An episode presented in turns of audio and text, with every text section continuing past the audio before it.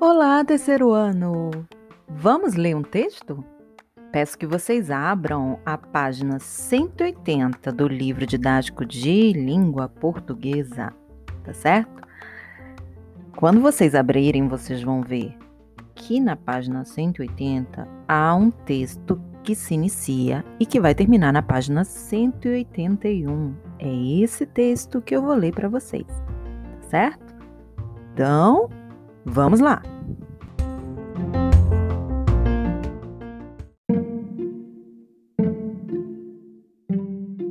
Um saci no meu quintal. Eu vi. Pois é, na minha cidade era tudo sempre igual. Todos os dias, lá pelas tantas, de algum lugar vinha um sinal e começava o fim da tarde. Nas mangueiras da praça, os passarinhos gritavam.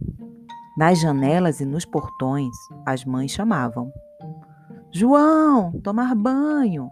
Rita Helena, jantar! O chamado variava pouco, a resposta menos ainda. Já, mãe? Ainda é cedo. É, tarde não é. Venha, não vou. Dali a pouco, um cheiro de sabonete e comida saía passeando pelas ruas. E anoitecia de vez. Foi numa hora como essa que um dia eu entrei na cozinha e, de repente, o fogo da sopa apagou. Olhei lá para fora e a roupa que estava secando no varal, puft, foi toda para o chão. Peguei o leite na geladeira, mas o leite azedou na horinha em que o despejei no copo. É Saci, eu pensei.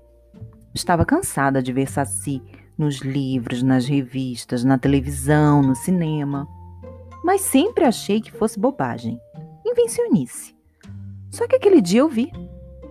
Será que era mesmo coisa de Saci?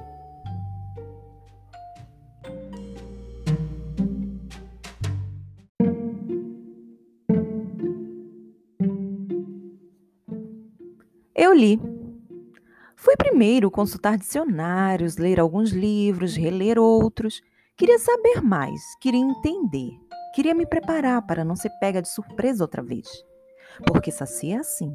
Quando a gente menos espera, ele apronta. Mas Saci não é covarde, não. Sempre faz questão de mostrar que está por perto.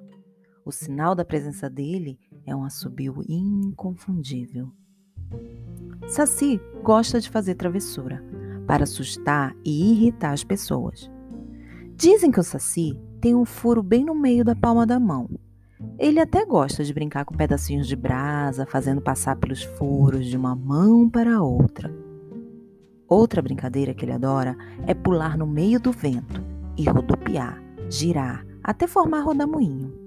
Por isso, todo mundo diz que em cada rodamuinho com certeza tem um saci. Para conseguir pegá-lo, é só jogar uma peneira no centro do rodamuinho. Mas tem uma coisa: a peneira tem que ser de taquara trançada. O saci que a gente mais conhece é esse molequinho de uma perna só, mas ele também aparece de outras formas.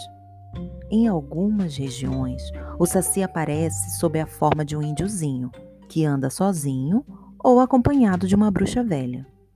Há lugares também em que ele é um pássaro pardo, rajado de preto, chamado matinta pereira ou matita perê. Esse pássaro tem um assobio misterioso que a gente nunca sabe de onde vem.